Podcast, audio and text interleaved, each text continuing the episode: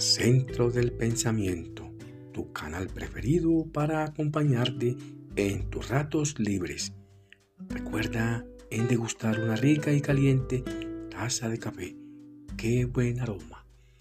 Te voy a narrar brevemente del reinvento de los medios de transporte. Te hablo de la bicicleta. Sí, de ese armazón de dos ruedas. Un transporte de antaño Recuerda que nuestros antepasados primeramente se desplazaron a pie, en canoa, a caballo. Y con la invención de la rueda aparecen las carretas, los vehículos a vapor, a gasolina y los de energía eléctrica. Son tres los ejes fundamentales que aún son necesarios para la evolución y desarrollo de la humanidad.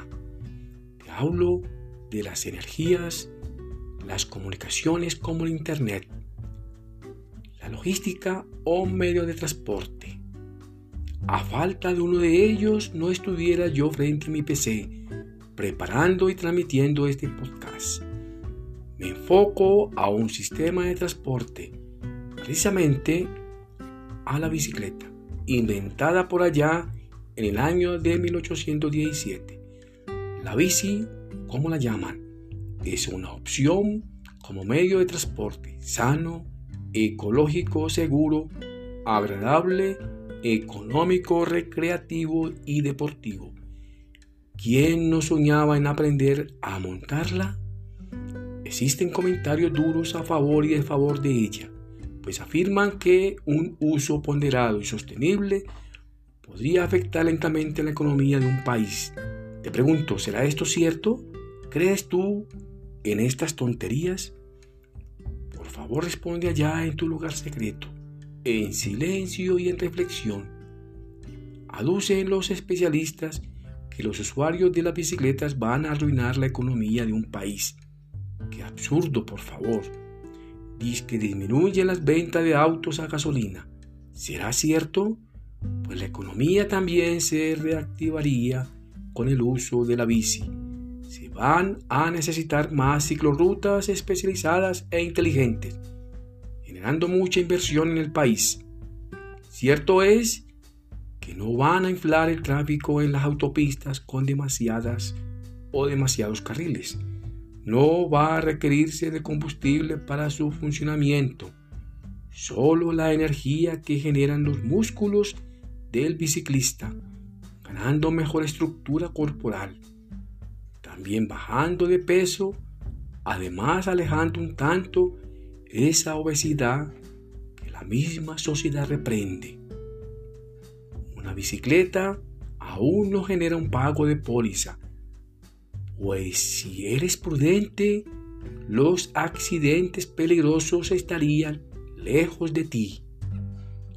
A decir verdad, van a disminuir las visitas a los hospitales las consultas médicas por ciertas enfermedades llamadas generales también disminuyen, pues ya no eres un paciente más, solo eres una persona muy saludable.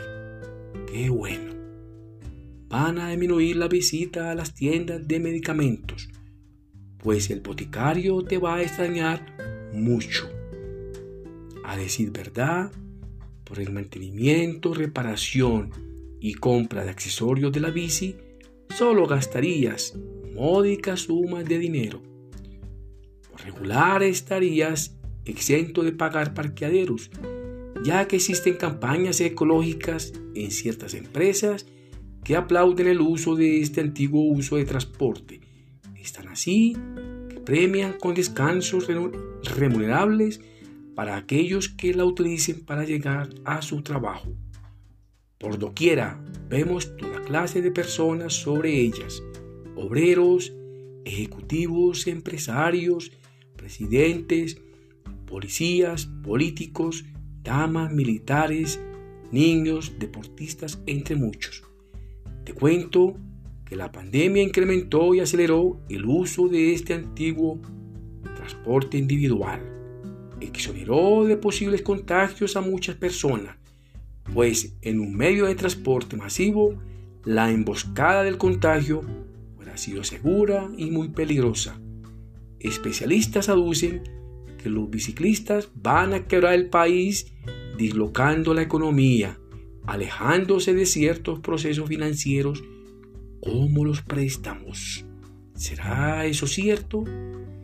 El biciclista es un gran eslabón de la cadena que colabora con el mercado interno y externo del país, también con el medio ambiente y la salud. Si le apostamos al uso de la bici, quizás estemos también cuidando un poco nuestro bolsillo, significando buenos ahorros. ¿Sería necesario continuar lisonjeando por un préstamo financiero? Por usar la bici, el PIB del país no se afectaría. Quizá la corrupción sí lo hiciera, pues la bici solo es parte de un sistema de transporte limpio, sano y sostenible. Actualmente se nota un significativo aumento de la industria bicicletera, generando empleo, un incremento de la economía formal e informal. Técnicos callejeros también colaboran al biciclista. Cuerpo sano, mente sana, con el uso de la bici. Quemamos calorías, controlamos la impulsividad, agresividad y transformamos emociones reactivas por proactivas. Te invito para que transformemos esos sistemas de creencias tontos por sanos.